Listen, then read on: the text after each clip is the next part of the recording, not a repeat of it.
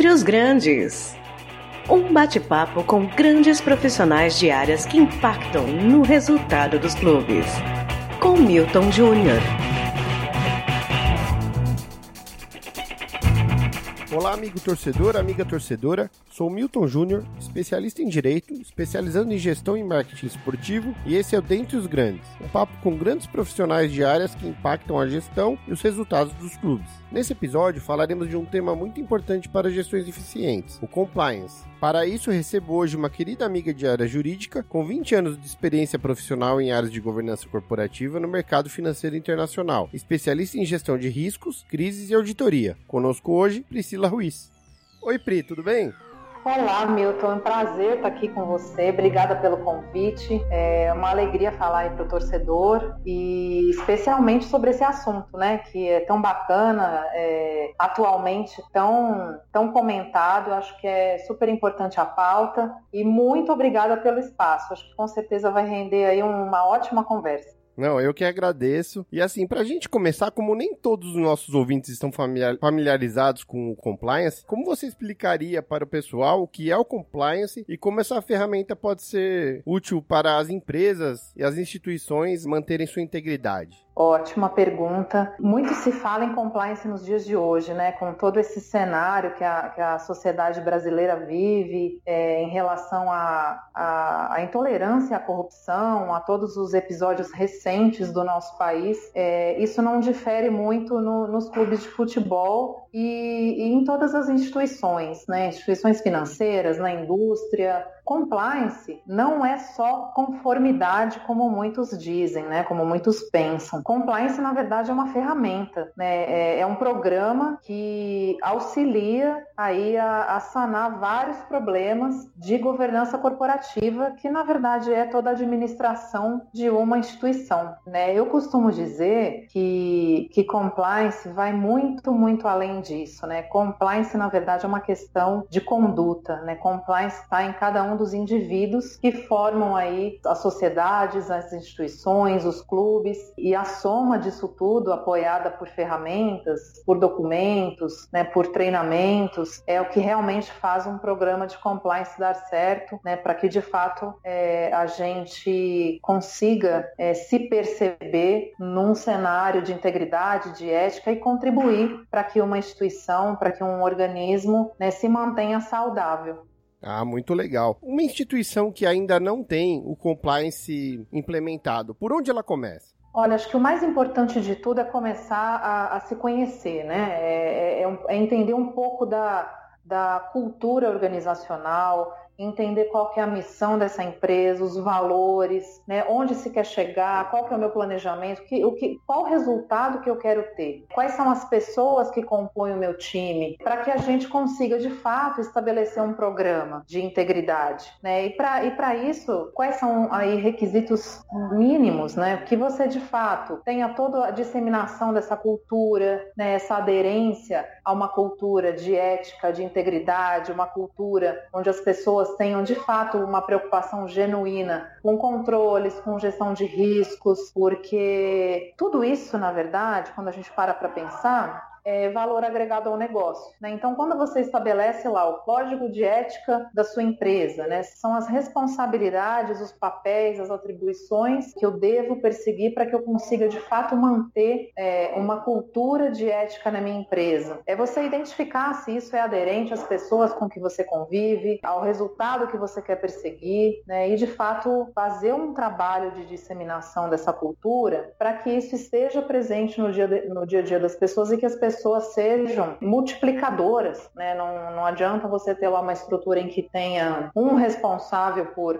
por compliance, né? Se os demais não, não estejam aderentes a essa prática. Então, por isso que eu sempre costumo dizer que mais do que um programa é uma questão de conduta e isso está muito né, em cada um dos indivíduos. Então, as pessoas estando engajadas, imbuídas desse espírito, é que você de fato consegue implementar todo um programa né, de capacitação, de disseminação da cultura de documentação né, dos procedimentos da empresa, de você estar aderente às legislações que você está exposto. Tudo isso é que faz parte desse, desse programa para que de fato a sua, a sua empresa e você esteja em compliance.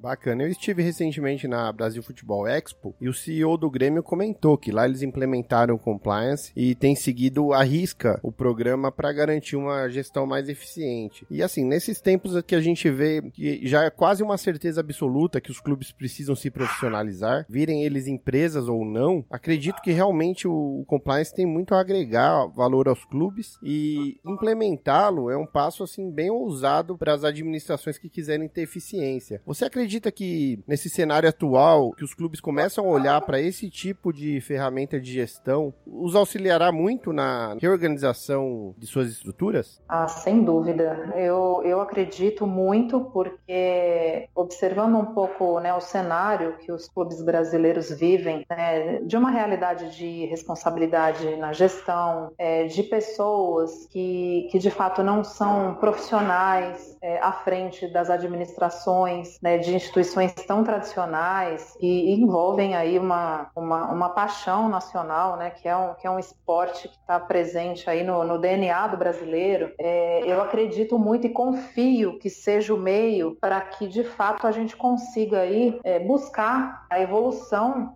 dos nossos clubes e que seja de fato um, uma, um salto de qualidade nesse sentido, né? Por quê? Porque hoje a gente, a gente vê muitas instituições e os próprios estatutos permitem que, que dirigentes muito incapacitados sejam eleitos, né? E, aí, e por aí as consequências gerando mil problemas, como a gente sabe, o amadorismo da gestão, é, zero mecanismo de controle, fiscalização do clube, tudo isso que, que envolve a, a complexidade da administração do, de um dia a dia. E isso a gente está falando de, de futebol, mas os modelos de gestão nesse sentido, né, de uma gestão corporativa, eles são muito semelhantes e nada, nada impede que isso seja implementado num clube. Eu vejo com muito, muito bons olhos essas iniciativas de alguns clubes. O próprio Coritiba, né, tem lá o seu, o seu compliance, que foi muito divulgado, código de conduta, coxa branca, foi liderado pela diretoria jurídica. Hoje, cada vez mais as estruturas, elas são complementares, não necessariamente sendo promovidas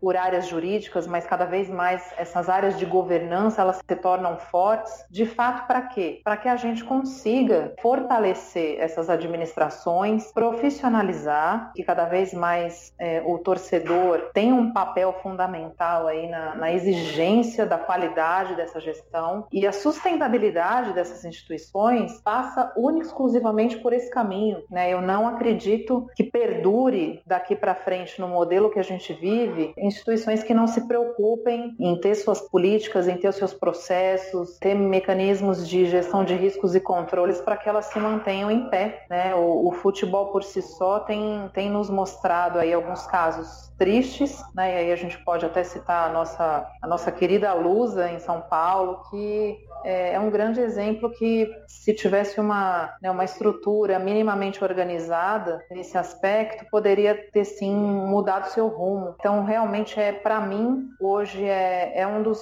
um, um dos principais pontos, um dos principais pilares de uma organização em que, em que deve haver investimento, que deve haver atenção e mais que isso deve haver todo uma, um respeito né, dos, dos colaboradores para que isso de fato aconteça num dia a dia. Interessante que, além de o compliance propiciar um ecossistema dentro das instituições favorável à melhor estruturação, a mais transparência, também para fora da instituição isso gera muitos efeitos, né? Porque o próprio mercado, quando percebe uma instituição transparente, ética, tende a investir mais na instituição. É por aí? É exatamente por aí. Eu sempre brinco que, na verdade, assim, o meu, meu chefe, na verdade, não é o meu chefe, né? O meu chefe é o cliente, né? O meu meu chefe, quem me direciona, na verdade, é a, é a, reputação da marca, é aquilo que eu posso atrair e manter na minha instituição. Então, à medida em que você pensa né, na implementação positiva de um programa de compliance, de governança corporativa, eu diria mais, porque envolve muito mais, né, que é a gestão de riscos, é a gestão de crise, é uma auditoria interna bem feita, é, controles estabelecidos, é todo esse mecanismo de governança que uma instituição tem, hoje não mais é um mero produto de prateleira que você atende um, um regulador, ou que você atende uma auditoria, ou que você atende uma lei. Na verdade, ele é diferencial competitivo, né? Ele, ele mantém o seu negócio no jogo. Hoje, os, os grandes players de mercado, seja no segmento que for, é, o que, que o cliente olha? Olha uma instituição segura, sustentável, confiável, disponível. Né? E uma instituição fazendo uma boa gestão de riscos, tendo controles, tendo uma instituição segura, de fato ela consegue o quê? Fazer uma melhor gestão do seu capital. Fazendo uma melhor gestão do seu capital, certamente você libera mais recurso para o negócio. Né? E, o, e, o, negócio é o que faz o coração da instituição bater. E, e com isso, com certeza, você atrai melhores clientes, você de fato os fideliza, você consegue diversificar, você tem ações de marketing que são confiáveis, que de fato correspondem né, à sua cultura, à sua missão. Eu acho que a cultura da aderência hoje é a mais importante, né? Um, um, um discurso aderente a uma prática que reforça uma marca faz diferença para esse torcedor, para esse cliente, para esse investidor, seja o que for. Então é, é muito importante todo esse mecanismo. Eu acho que é, é, é bem por aí para você manter um negócio de pé e manter bem, na verdade. Na verdade, os clubes hoje estão muito expostos, né? Porque as informações estão todas aí, ficamos sabendo de tudo muito rápido, ao contrário da década passada, por exemplo. Avançou-se muito nisso, então, ao mesmo tempo que é muito positivo quando se tem práticas boas, é muito negativo quando a prática compromete a confiança tanto do, do torcedor, do consumidor, quanto do próprio mercado no clube. E reestruturar um clube que não está acostumado com essas práticas, com as melhores práticas práticas de gestão, imagino que seja um desafio assim gigantesco. Qual a sua impressão sobre essa questão do clube empresa que agora se discute no Congresso Nacional? Você acha que vinga aqui no Brasil esse modelo? Olha, é, assim, eu gostaria muito, né? Eu, eu acho que eu penso que seja o caminho para a sustentabilidade do nosso futebol, né? Porque o, o nosso futebol é, sofre em campo todos os reflexos da sua gestão, do seu ecossistema, que aí é, é um pouco da sociedade civil também, do, dos comportamentos das torcidas e por aí vai. Então, é, eu não vejo como sustentar por muito mais tempo né, o nosso futebol se é, nós não caminharmos para essa solução da, do, dos clubes serem é, de fato profissionalizados. E o, porque o que acontece é cada vez mais a gente percebe na, nas instituições, né, todo, um, um uma perpetuação de troca de favores, de interesses escusos, de individualismos, de facções e isso não, na verdade, não, não beneficia ninguém a não ser eles mesmos. Né? Então os clubes cada vez mais pagam o preço e essa conta chega, a gente sabe que chega. O maior prejudicado sempre vai ser o torcedor, é, e é lamentável isso. Então, o, o caminho para a sustentabilidade do nosso futebol é, é de fato, a, a, profissionalização. É possível, há caminhos, acredito que tenham pessoas dispostas, profissionais de mercado que facilmente conseguiriam é, gerir esse tipo de negócio. Agora, precisa ter a, a, a, disponibilidade, né? precisa ter todo o envolvimento e a abertura para isso. Essa parte é que eu penso que seja mais difícil, né? porque romper esse paradigma, derrubar alguns papas aí nesse sentido é, é, um caminho mais tortuoso. Mas acredito que a gente, a gente chegue lá, até porque não seria de, de interesse de ninguém que o nosso futebol tomasse um, um rumo de, de clubes é, medíocres, até pela, pelo próprio abismo que já temos em relação às demais é, ligas aí do, do mundo, né? É verdade. E aí, dentro desse panorama, eu também acredito muito que tornar empresa, desde que se crie um ambiente tributário propício, é algo que vai favorecer muito o futebol brasileiro para ele crescer enquanto negócio. Só que será um processo lento, não tão rápido quanto muita gente acredita, e um pouquinho dolorido, porque fazer muita gente que hoje tem poder é, soltar as amarras vai ser um pouquinho complicado. Os clubes que têm mais problemas sentirão muito a dificuldade no começo, porque para chegar alguém com aporte para suportar um passivo e assumir um investimento não é fácil, então vai ter que ser feito um plano muito bom de negócio. Então, assim, os clubes que já estiverem com a casa arrumada, eles sairão muito na frente. Agora, os clubes que estiverem nadando em dívidas, com suas auditorias todas furadas, eles vão ter muito, muita dificuldade, porque o investidor ele já está acostumado com o mercado atuando de uma forma bem mais profissional. Existe o potencial de investimento, mas eh, o investidor é cauteloso e não quer ir na ruim, né? Ele quer ir na boa, onde há segurança jurídica, principalmente. E aí você comentou da portuguesa, aí eu me lembrei de uma ferramenta que o compliance usa muito, que é o due diligence. É, se eu falei errado, você pode me corrigir. E eu queria saber, assim, como que o due diligence pode ajudar na tomada de decisão e no controle da execução e do planejamento. E se você puder é, explicar um pouquinho o que é o due diligence para o pessoal, também seria legal.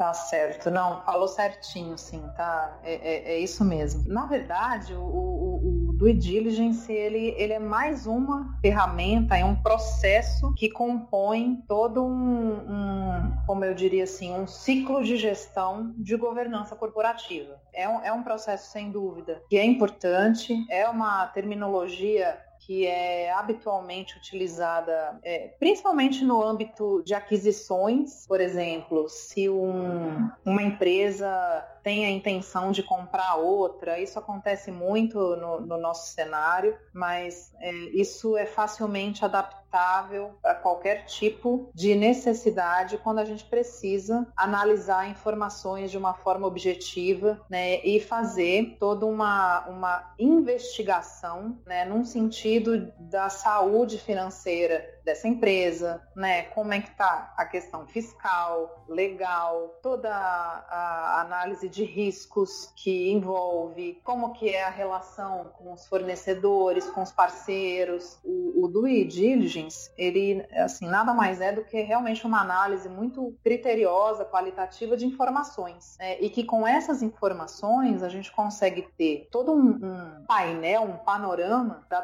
tolerância ao risco que se corre ao você fazer determinado processo, um histórico da empresa, os contratos dessa empresa, é, enfim. Então a gente, a gente tem aí um, um escopo de atuação é, em due diligence que é muito amplo e a gente pode utilizar essa ferramenta para em diversas frentes. Né? Eu vejo como uma ferramenta muito interessante é, no sentido da gente complementar né, quando a gente coloca isso dentro de uma, de uma análise dos processos da empresa, que você consegue enxergar os riscos, quais são os controles que a empresa tem ou não, se esses controles são bons, se a qualificação dos fornecedores que eu estou contratando é boa, como que eu faço a gestão dos meus contratos, todas as minhas contingências judiciais, como é que está o patamar disso, a parte fiscal, como eu comecei falando. Então é, é bacana porque é um aprofundamento numa, numa informação qualitativa e que tem o objetivo sim de qualificar toda uma processo, uma operação e que nos ajuda realmente a ter uma visão é, daquilo que, que se vai fazer para a gente ter certeza dos próximos passos. Então é, é, é, bem, é bem interessante, bem importante que a gente insira isso dentro de um, de um fortalecimento de um ciclo de gestão de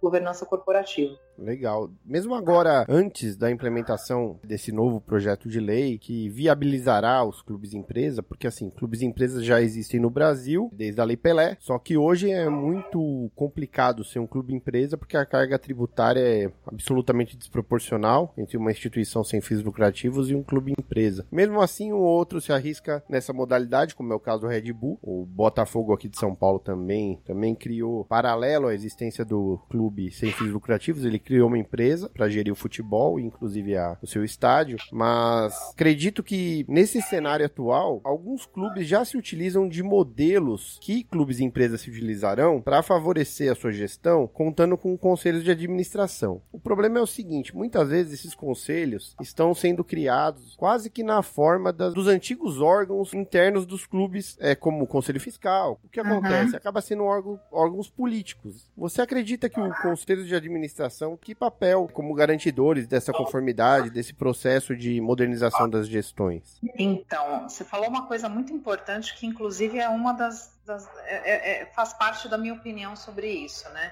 É, dependendo de como se conduzir, na verdade, o que pode acontecer aí, a minha ressalva para isso é que é, toda essa mudança pode ser até mesmo para que tudo continue, continue como está. Né? Então a gente tem que tomar muito cuidado para isso. Por quê? Porque não, não se tem um consenso ainda sobre o assunto. E eu acho que quando a gente olha para esses para essas instâncias, como você mesmo mencionou, né, conselhos, comitês, o olhar que se tem que ter, o, o, o primeiro de isenção, né, de isenção e o segundo é de competência. Então seja para qual finalidade for, se você não estabelecer uma instância que de fato tenha suas atribuições claras, competências para que elas sejam exercidas, uma isenção total, a gente permanece no mesmo patamar que a gente está, só mudando de nome, só mudando de figura, né? E isso é muito triste, porque é, é uma, uma, manipulação, na verdade, né? É, só, só que em contrapartida, o benefício que se pode tirar dessas instâncias, quando elas bem exercidas e estruturadas, é imenso, né? Porque é a partir daí que você de fato pode contar com pessoas é, dispostas, capazes, isentas e que vão fazer acontecer. Então, hoje, por que que é, geralmente nas instituições as estruturas de, de compliance elas estão e gestão de riscos, né, estão ligadas em, em estruturas independentes, pra, justamente para garantir isso, né, para garantir autonomia, para garantir que haja uma segregação de função, que não haja conflito de interesse, para que a gente resguarde os pilares da instituição. E isso daí é um desdobramento natural, uma estrutura de clube-empresa, não tem por que ser diferente, né? Mas de fato que isso só vai fazer diferença e só vai ser positivo se acontecer, se for permitido que aconteça. É verdade, existem vários riscos envolvidos nessas transformações, mas o risco maior é permanecer como está, porque a gente é perde mesmo. muito potencial potencial de crescimento. Você olha para algumas áreas chaves dos clubes, elas não funcionam bem. Outro dia eu estava ouvindo sobre licenciamento de marcas, então tem clubes com 20 milhões de torcedores que faturam 10 milhões de reais por ano com produtos licenciados. É como se cada torcedor tivesse gasto 50 centavos em produtos licenciados, é muito pouco. Sim. E realmente isso é fruto de uma gestão ineficiente que não está preocupada com agregar valor à marca, com explorar o, o mercado que ela tem, porque o futebol futebol ele traz uma peculiaridade que o torcedor ele é absolutamente leal ao clube dele. O clube pode estar na pior situação possível, o, o torcedor não muda de clube. Agora, se você pede uma Sim. pizza ruim, você não volta na pizzaria, né? Se você vai a um cinema ruim, você muda de cinema. Então Exatamente. o futebol tem essa realidade e o futebol, curiosamente, não explora essa, essa vantagem competitiva que ele tem sobre outros negócios. Isso. E, que é, e que é imensa, né? É, é, um, é exponencial, se bem explorada se bem conduzida por profissionais alinhados a, a, aos conceitos, principalmente até de, de modernidade, é, uhum. porque o que, o que, a gente também vê muito hoje no futebol é, é, é, é, um pensamento totalmente arcaico e por isso que eu me arrisco a dizer sim que pode cravar aí que tem clubes que vão sumir do mapa sim. Ah, tem né? É, é, é, natural, é natural que isso aconteça e aí é, é, uma, é uma questão de escolha. É, quem não vier junto na modernização vai, vai perder relevância, no mínimo. Vai, vai, vai, na verdade, vai, vai é, diminuir de uma tal forma que aquilo que a gente fala, né, que reflete isso nas, nas demais ações, no, no, em campo, em resultados, é, e cada vez perde espaço, cada vez perde proporção, e isso de fato vai apequenando de vez aí alguns clubes, alguns campeonatos, e, e os riscos são seríssimos nesse sentido. Então, é, eu acredito muito que é um caminho sem volta. Aliás, foi bom você mencionar alguns campeonatos, porque tem o seguinte: o próprio Brasileirão, ele também tem espaço para ele crescer muito como produto, e todos esses conceitos que nós estamos discutindo aqui, eles cabem também para o próprio Brasileirão, porque, por exemplo, a La Liga fez um trabalho excepcional na Espanha, e através desse trabalho de, de reorganização da liga, ela agregou um valor absurdo ao produto, né, que é o campeonato próprio, e, e isso se reflete em direitos de transmissão, em patrocinadores pesados que chegam para para apoiar o campeonato. Mas você percebe que é um reflexo, né? Porque aquilo que a gente falou de, ah, eu vou, eu vou a um cinema e não gostei, eu não volto. Pro, pro investidor é igual, é, uhum. né? Onde, onde eu, não, eu não vejo potencial, onde eu não vejo segurança, onde eu não vejo perspectiva, eu não vou uhum. né? E, produtos fracos, produtos mal trabalhados e, e outra coisa que tem uma, uma, relevância altíssima, né? A imagem. É, isso, isso é fundamental, né? Então, quando você percebe que a imagem, ela aí passa muito pela, pela própria gestão de crise, né? Quando ela não é bem trabalhada, quando ela tem seus problemas, suas questões obscuras, é, isso faz com que o investidor de fato corra, porque cada vez mais a gente tem informação, cada vez mais isso isso, isso é público, né? eu não vou associar a, minha marca ou o meu recurso é, em instituições ou em produtos que eventualmente tenham problemas. E aí eu estou falando dos mais diversos problemas né, que a gente vê constantemente aí marcas de roupa ligadas ao trabalho escravo. É, e isso tudo passa também por uma responsabilidade socioambiental que cada vez mais a gente, se a gente não inserir esse tema também na governança e, e na gestão, qual que é o cenário futuro que a gente vai, vai ter? Né, qual, que, que, tipo de legado é, o esporte, que é tão poderoso nesse sentido social, inclusive, ele, ele vai ter né, como um, um esporte que, né, que contribui para altíssimos salários e jogadores que não são mais atletas, mas são celebridades, uhum. é, é, por aí o caminho, né? É verdade. É, a gente tem que, que também pensar um pouquinho nesse, nesse sentido né, da, das responsabilidades e de, e de legado, porque a, gente tem que construir, e muito se falava antes, né, quando a gente, a gente era pequenininho lá do, do futuro, só que o futuro é hoje, né, para gente, no, nesse modelo de sociedade que a gente vive, de mundo, o futuro é amanhã, é, é, hoje. Então, cada vez mais a gente tem realmente uma parcela de contribuição aí a, a como indivíduo fazer para que se, que se tenha sustentabilidade. É verdade. O futebol ele tem um, um nível de exposição para as marcas, para os clubes, assim, que eu acho que é sem igual. Mas junto com isso vem uma responsabilidade pelos valores que ele transmite. Porque todo mundo é tão apaixonado por futebol, então o que um garoto vê acontecendo com, com um ídolo, às vezes ele repete. E se for uma, um bom exemplo, ele vai repetir esse bom exemplo. Se for um mau exemplo, ele, ele vai achar que é o certo. É, crianças, informação, elas não têm ainda esse filtro. E se não estiverem é, bem assistidas, para o pai, para o responsável mostrar, olha, o que esse jogador fez não é por aí, né? Ou o que se fez nessa liga, o que essa torcida fez não é por aí. O futebol ele tem esse papel social e esse dever. Às vezes a gente esquece um Exato. pouco. Né? Um pouco do que a gente viu até recentemente na Inglaterra, né, a respeito de, de punições a torcedores que, que se manifestam de forma preconceituosa. Uhum. E, e, acho que essas, essas são respostas que cada vez mais a gente tem que ter. E cada vez mais uh, a gente gente espera que, que isso, porque tudo passa por uma questão de, de consciência, de educação, né, de disseminação de uma cultura. E quando a gente, a gente começou falando lá né, de programa de compliance, que vai além de um programa que vai da conduta de cada indivíduo, é, começa por aí a, a, exposição dos clubes, a forma como eles são geridos, que reflete numa, numa gestão positiva, numa gestão transparente, honesta, desdobra para um time que se comporta bem. E isso, assim, as, os, os, resultados positivos, eles são inerentes a todo esse processo. Eu não estou falando que, ah, puxa vida, amanhã se o São Paulo colocar um programa de compliance vai ser campeão. Uhum. Mas, mas pode começar por aí, sim, é. por que não? É, né? é, o caminho, né? É o caminho. Isso, são, são meios, né? São meios e mecanismos que, que nós dispomos no, no, nos dias de hoje que são facilitadores para você chegar lá. Só que você tem que construir esse chegar lá, né? Chegar onde? Chegar como? Chegar como, exatamente. Então é nesse sentido, acho que é muito nesse sentido.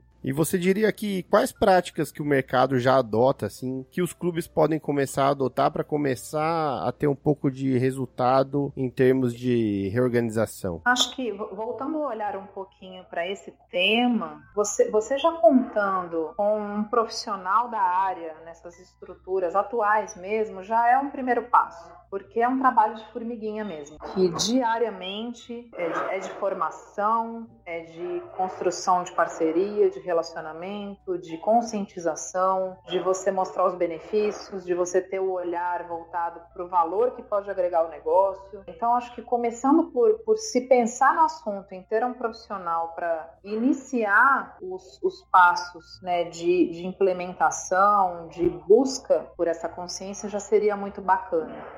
Né? E, é um mercado extremamente aquecido, é um mercado que, que tem muitas possibilidades, muitos profissionais disponíveis, capazes, e um tema recorrente, um tema que não falta conteúdo, não falta formação. Eu acho que seria por aí, né, dos clubes de fato voltarem o olhar a isso e, e começarem com, com medidas simples, né, tendo profissionais, eu acho que não precisa iniciar por grandes estruturas, grandes passos, mas são, são sementinhas que aí diariamente no, no, no dia a dia dessa, dessa instituição, dessa gestão, é que a gente vai percebendo o quanto ela faz diferença, o quanto é, as pessoas, ao se perceberem nesse organismo, elas veem o benefício de estarem aderentes a esse tipo de prática.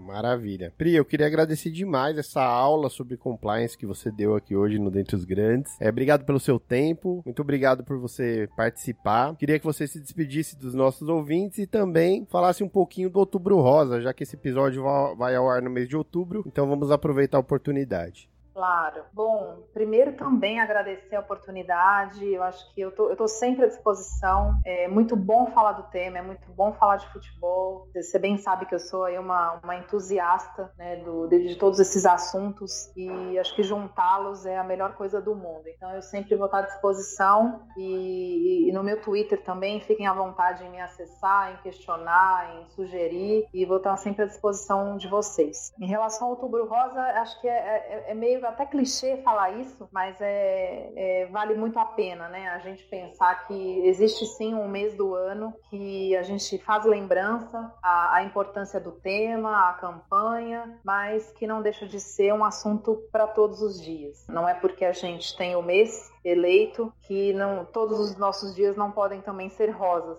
Então, acho que fica aí o meu incentivo, o meu apelo, a importância do tema, a gente realmente tirar esse tempinho para a gente, é, não só no mês, mas ao longo do, do nosso ano, e de pensar que é, medidas muito simples né, evitam eventualmente aí grandes estragos. E é mais ou menos do que a gente falou o programa todo, né? Às vezes você ter um mínimo controle, você pode evitar aí que eventualmente um, um, clube quebre. É mais ou menos parecido, só fazendo aí uma analogia. Então, acho que fica o meu incentivo, fica o meu agradecimento, o meu abraço a você, Milton, especialmente a todos os ouvintes. E, é um enorme prazer estar com vocês sempre. Muitíssimo obrigado. Queria agradecer também a você que nos ouviu até aqui e desejar um ótimo mês de outubro com muita responsabilidade. Um grande abraço e até a próxima.